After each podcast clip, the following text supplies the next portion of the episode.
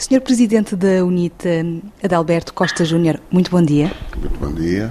O presidente francês esteve em Luanda esta sexta-feira, onde rubricou quatro acordos para ajudar na diversificação da economia angolana. Quais os dividendos que Angola conseguiu com esta visita relâmpago? Nenhum país hoje vive isolado e, portanto, é positivo que haja uma cooperação com os restantes países.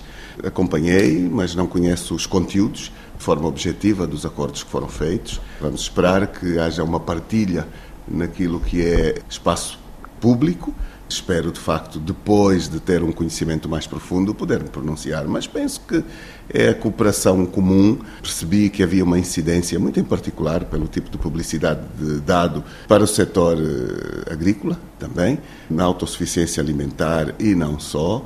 Eh, de uma forma ou de outra, o nosso problema eh, é outro hoje. De que modo esta cooperação pode chegar às comunidades. De que modo esta diversificação da economia ou este tipo de contratos assinados depois se desenvolvem num ambiente, diria, de uma economia de mercado, num ambiente de competitividade com regras. E este é que é o nosso grande problema. Infelizmente, nós somos ainda um país de economia central, nós somos um país onde os empresários angolanos estão falidos, na sua maioria. Esta é uma razão de grande preocupação, porque eles sofrem uma enormíssima eh, tem muito mais do que isso, eles são destruídos mesmo pelo setor governativo. Nós hoje temos fundamentalmente atores políticos a ocuparem o setor da economia. Para quem passa cá, de um dia para o outro, muitas vezes não tem o tempo para poder se aperceber dos desafios efetivos que Angola tem. Hoje nós temos um setor económico praticamente privado, quase destruído, descapitalizado, não tem acesso a ser eh, parceiro deste tipo de iniciativas, a não ser eh, os atores do Partido Estado. Estes é que fazem, eh, é que aparecem, estes é que são levados à contratação e nós temos um exemplo muito bom, muito interessante, recente. Os americanos direcionaram ao continente uma verba elevadíssima para questões de economia. O que é que Angola fez? Em vez de fazer concursos públicos, entregou aos empresários do partido verbas que já estão a incomodar aquilo que são as exigências deste tipo de eh, parcerias. Então eu espero que mais este elemento, nesta vinda, como noutras, nós passamos antes de mais uma reforma dos atos internos que se aproximem não só a uma economia de mercado, mas a uma sociedade plural e democrática que não somos. O pacote legislativo autárquico ainda não está concluído e isso está a atrasar as eleições autárquicas, afirmou João Lourenço. O senhor disse que não acredita na promessa de realização das eleições autárquicas? Eu não sei se aconteceu algo que vou aqui afirmar, mas eh, não sei se na sequência da resposta, que nós eh, muitas vezes brincamos, eu sei que os jornalistas dizem que é a resposta chapa 24, uma resposta sem nenhuma credibilidade, que foi dada, eh, infelizmente, por João Lourenço, de que não há possibilidade de fazer eleições porque não há legislação. Mas não há legislação porque ele não permite, exclusivamente. Eu não sei se a resposta a seguir a ele foi o senhor desculpe, mas o senhor é que não permite. Seja agendada a única lei que falta. Não sei se essa pergunta lhe foi feita, porque era o que eu esperava que fosse feito. Muitas vezes as entrevistas que ele concede têm limitações. Não permitem contrariedade, não permitem uma entrevista no formato normal em que o jornalista não tem a liberdade de levar ao limite aquilo que é a oportunidade de esclarecer o público. A resposta é óbvia, nós todos conhecemos esta resposta, é a única que se dá há anos seguidos. Sou deputado, todas as leis do pacote autárquico foram aprovadas na Generalidade a caminho de cinco anos. No próximo mês, faz cinco anos que todas as leis foram aprovadas. E o que é que o MPLA faz? Impede que se conclua a legislação autárquica. E quem dá estas ordens? João Lourenço. É o presidente do MPLA, é ele que dá o comando à bancada do seu partido. Não há agendamento porque o MPLA não quer. Deve saber que nós estamos a sair de uma campanha eleitoral em que João Lourenço fugiu completamente de todos os debates públicos. Isso diz claramente que nós não somos democracia de nenhum tipo. Nós somos um regime autoritário, profundo. Não há nenhuma desculpa. Não há autarquias, porque o MPLA tem medo, não há outra resposta. O Sr. Presidente falou das eleições, eh, foram as eleições mais renhidas de sempre. O seu partido, a UNITA, continua a reclamar vitória? Não me pergunte a mim. É jornalista, faça uma escutação pública. Vá às instituições de caráter diplomático e vai ver qual é a leitura que todos têm sobre as eleições. Aqui não há dúvidas, porque quem diz que ganhou não celebrou. Quando quis sair à rua, o povo correu com eles. Isto é um sinal claro daquilo que aconteceram em termos de eleições em Angola, onde tivemos uma pré-campanha uma campanha que durou quase dois anos, em que o país ficou parado aos interesses do Partido Estado. Se sair do aeroporto, agora mesmo, hoje, se lá for, a propaganda estática do MPLA continua nas ruas. O governador de Luanda não tira a propaganda do seu partido. O presidente do MPLA ainda está apostado nos cartazes, tu viola as leis. E, portanto, nós não tivemos uma campanha eleitoral democrática, mesmo assim perderam. Não comemoraram e temos uma, uma realidade que não mudou, infelizmente, que não é democrática. E é neste ambiente lamentavelmente, que nós temos os desafios da necessidade de afirmação de um país plural, os desafios do desenvolvimento, porque os angolanos que têm acesso à informação global como qualquer outro espaço e outro povo, mas têm muitas restrições,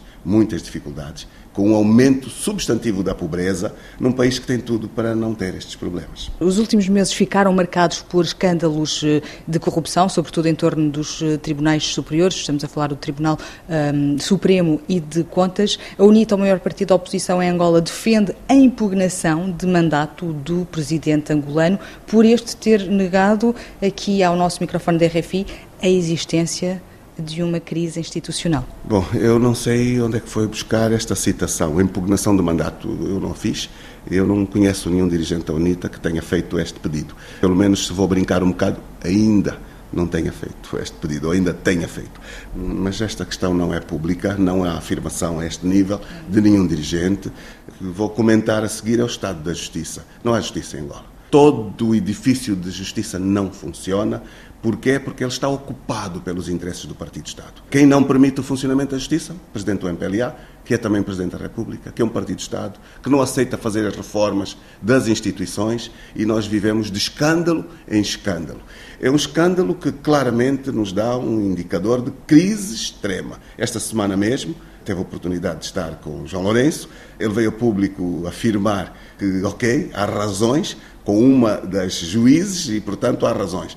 E vem em defesa substantiva eh, do Presidente do Tribunal Supremo, um homem cujo perfil eh, está completamente desadequado à responsabilidade da missão. A este nível, tem que estar completamente à margem de suspeição e ele está completamente envolvido em polémica atrás de polémica, escândalos atrás de escândalos, sujeito a espaços de investigação e ontem mesmo tornou-se público os seus colegas, pares do Conselho Superior de Magistratura reuniram, exigem a sua presença porque não aparece no tribunal e a caminho de uma suspensão por parte dos seus próprios pares. Mas aqui em Angola quem manda na justiça é o Presidente da República. Este é um grande problema problema. Nós temos este drama porque Joel Leonardo não ganhou o concurso para Presidente do Supremo. É a terceira opção polémica. Mentiu já à Assembleia Nacional. Portanto, tudo isto é um esquema eh, para o qual ele não tem nenhuma condição de continuar a exercer a sua missão. Temos este tremendo desafio. Lá onde não há justiça, todos pagam, todos estão em risco e não é possível ter uma sociedade desenvolvida sem um sistema de justiça que funcione, porque aqui pune-se o ladrão de galinhas e deixa-se em liberdade plena o ladrão do país que está sentado no Conselho de Ministros. A UNITA foi o único partido da oposição a votar contra o Orçamento Geral do Estado. Não há risco desta postura ser considerada como obstrução sistemática? E porquê é que votamos contra? Eh, nós votamos contra porque o Orçamento Geral do Estado, que tem o benefício, mais uma vez, de um período de diferenciais elevadíssimos por consequência do elevado preço de petróleo. Portanto, Angola tem um orçamento bilionário, multimilionário, mas este orçamento não chega às comunidades. Este orçamento não beneficia a população. E não está no orçamento a verba para as autarquias locais. Começo já por aqui. Uma promessa de João Lourenço. Andou atrás de nós. Adalberto Júnior prometeu eleições locais em 2023, quando viu que era uma matéria que todo o angolano pretende, veio atrás de mim nas promessas. Uh, ouviu, não ouviu? Uh, mentiu a jornalista por não viver aqui todos os dias, que não havia legislação, não assumiu que ela é que está a impedir que esta legislação vá ao Parlamento. Falta uma lei. Só na, na especialidade, porque a generalidade está votada há cinco anos. Esta lei, agendada amanhã, no fim do mês está aprovada, posso lhe garantir. Portanto, aqui está a grande verdade dos factos eh, todos. Portanto, poderia haver condições para que as eleições autárquicas se realizassem este ano? Todas as condições estão criadas e se fizer uma auscultação, 99,9% dos angolanos querem as eleições locais. Não sei de que é que o MPLA tem medo, senão do facto de que deixará de ter poder vertical para um poder mais horizontal. Mas eu vou mais a um dado. Votamos contra porque as eh, verbas para a educação eh, não correspondem àquilo que foi também a assunção da campanha e a necessidade do país. Votamos contra porque as verbas de saúde não correspondem àquilo que é necessidade eh, para o país. Não há um incentivo ao desenvolvimento, inclusive da economia com equilíbrio. Há a continuidade do financiamento da banca, que faz empréstimos ao Estado. Se for verificar, este orçamento continua a trazer quase 50% daquilo que é despesa pública para pagar dívida pública. Isto é um crime, porque a dívida pública é o financiamento do poder político instituído. Isto é uma vergonha. Eu explico como. Angola tem acesso a financiamentos internacionais a custos muito baixos, a, a, juros mínimos, pois o financiamento, quase 50% da dívida pública, é feito por consórcios de bancos internos, a juros elevadíssimos, escandalosos. Pergunto quem são os bancos internos, são dos governantes, são de quem aprova as leis. E aqui estamos a violar leis internas aprovadas que estão lá apenas, mas não se aplicam. Porquê? Porque há um partido cujo núcleo tem um poder enorme sobre o Estado, manda no Estado, não se governa para Angola, governa-se para a manutenção do poder político. E, portanto, este é o motivo da crise eh, em que o país se encontra e que eh, hoje já não se consegue mais esconder. É uma crise visível. Eh, o Presidente está na rua da amargura da sua imagem. Se for fazer uma sondagem, a popularidade e a sua imagem de credibilidade estão completamente destruídas. E, portanto, esta é uma verdade pós-eleições. A sua escala da UNITA teve de ser eh, validada várias vezes por eh, via judicial. Não sentiu algum desconforto eh, por assumir a liderança da UNITA quando muitos setores evidenciavam o facto de ter dupla nacionalidade e de ser mestiço? Questões falsas.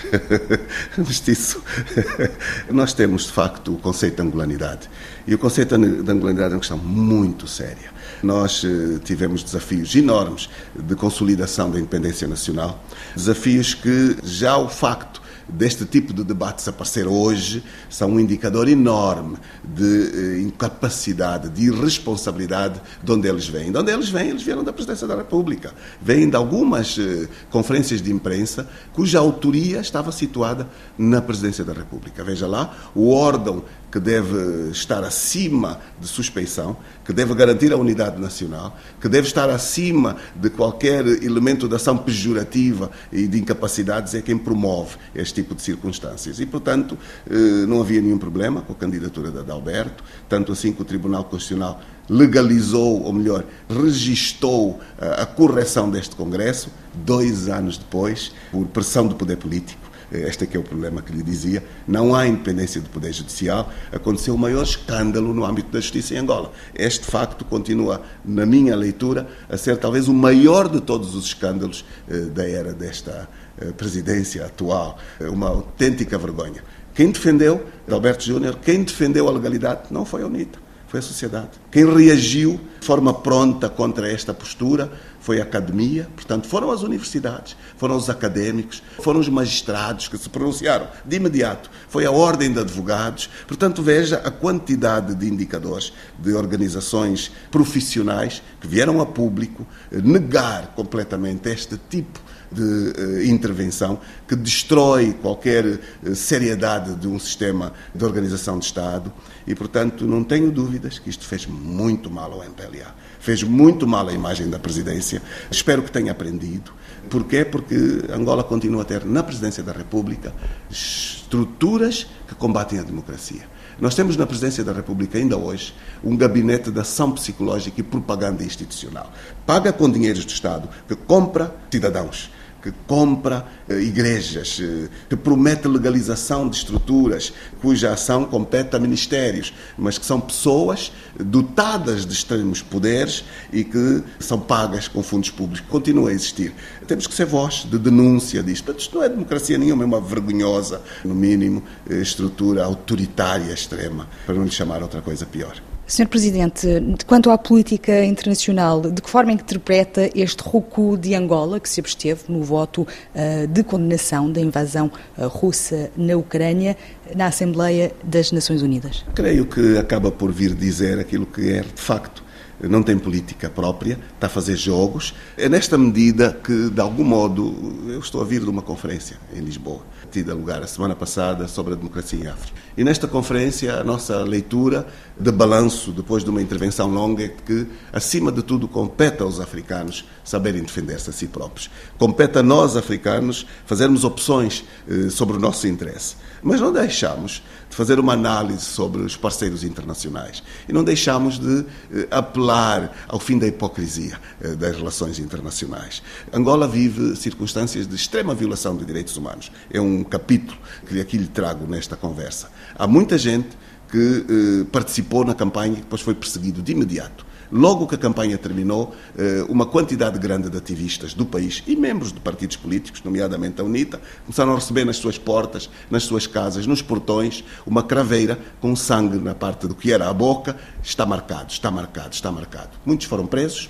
E as perseguições são evidentes. Mulheres, mães, jovens, agredidas com estiletes, feridas com profundidade, de formas mandar mensagens aos seus maridos por serem jornalistas, por não serem pró-regime naquilo que fazem no dia a dia. O que é que as autoridades fazem? Zero. Ignoraram totalmente isto. O que é que fez o grupo parlamentar do MPLA quando se levou à violação dos direitos humanos deste nível à Assembleia? Votou contra. Significa impediu que se aprovassem resoluções de defesa dos direitos humanos, da integridade física das pessoas. Nós temos um sistema que não é plural, que está em grande risco, que precisa de ser eh, aberto, de ser melhorado. Mas as parcerias internacionais eh, deviam aprender que os interesses económicos da cooperação, eles ocorrerão melhor e mais respondidos em ambientes de verdadeira democracia e verdadeira pluralidade. Aquilo que se defende nos nossos países deve servir de universalidade para os outros países. E é por causa disso que, de algum modo, algumas destas visitas deveriam trazer uma componente de diálogo com as populações. Eu conheço programas da União Europeia que durante muitos anos venderam, promoveram a necessidade das relações dos Estados não se fazerem exclusivamente com os governos, porque não representam relações com os povos. Os povos não são representados pelos seus governos exclusivamente, são representados pela pluralidade das instituições do país. E uma visita como a do presidente Macron teria sido uma visita muito mais completa se tivesse tido a oportunidade de ouvir a sociedade, de ouvir os partidos políticos, de ouvir a pluralidade das instituições, porque assim, para quem acompanhou, por exemplo, a televisão foi uma mera propaganda governativa. É uma pouca vergonha na pluralidade e, de facto, está, esteve à distância daquilo que poderia ter amanhã de oportunidade de colher resultados que atinjam Angola no seu todo. Vai colher os resultados do Partido-Estado, eh, apenas. Senhor Presidente da UNITA, Adalberto Costa Júnior, muito obrigada. Quem agradece sou eu.